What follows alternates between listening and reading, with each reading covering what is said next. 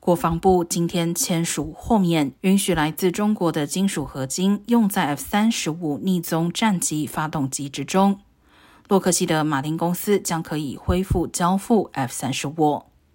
五角大楼先前表示，这种合金并不存在安全风险，但不符合美国采购法，于九月时宣布停止接受 F 三十五新机交付。